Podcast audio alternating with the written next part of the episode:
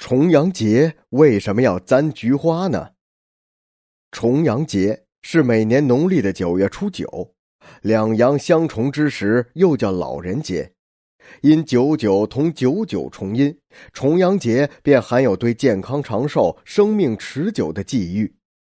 一到重阳，人们便会登高、赏菊、插茱萸等，而簪菊花也是其中最重要的习俗之一。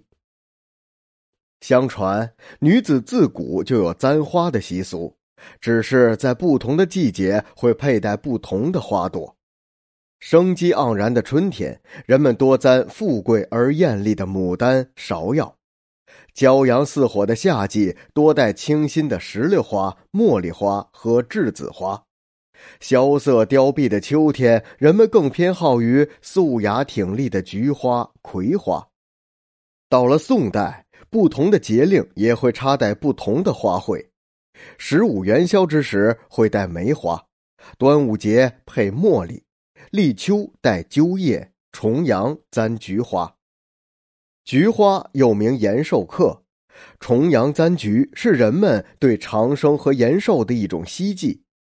唐朝杜牧有一首诗《九日岐山登高》中写道。江寒秋影雁初飞，与客携壶上翠微。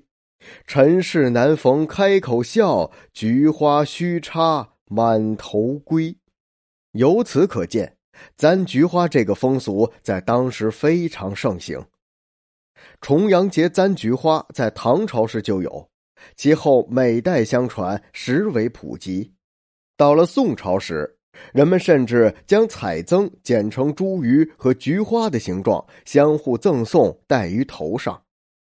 此时不仅仅是女子簪花，男子也戴花。而重阳时分，男女老少都簪菊。每到重阳之时，人们结伴登高，在山间采一朵菊花插于头上，这俏皮的点缀间，无不浸染着对生活的热爱。人们认为，菊花不仅仅可以增寿，还能够辟邪除灾，同重阳插茱萸这一习俗有异曲同工之妙。据说传到了清代，在京城的重阳节，人们常常把菊花的枝叶贴在门窗上，这样就意味着消灾招祥，而这个习俗便是簪菊花这个习俗的一种演变。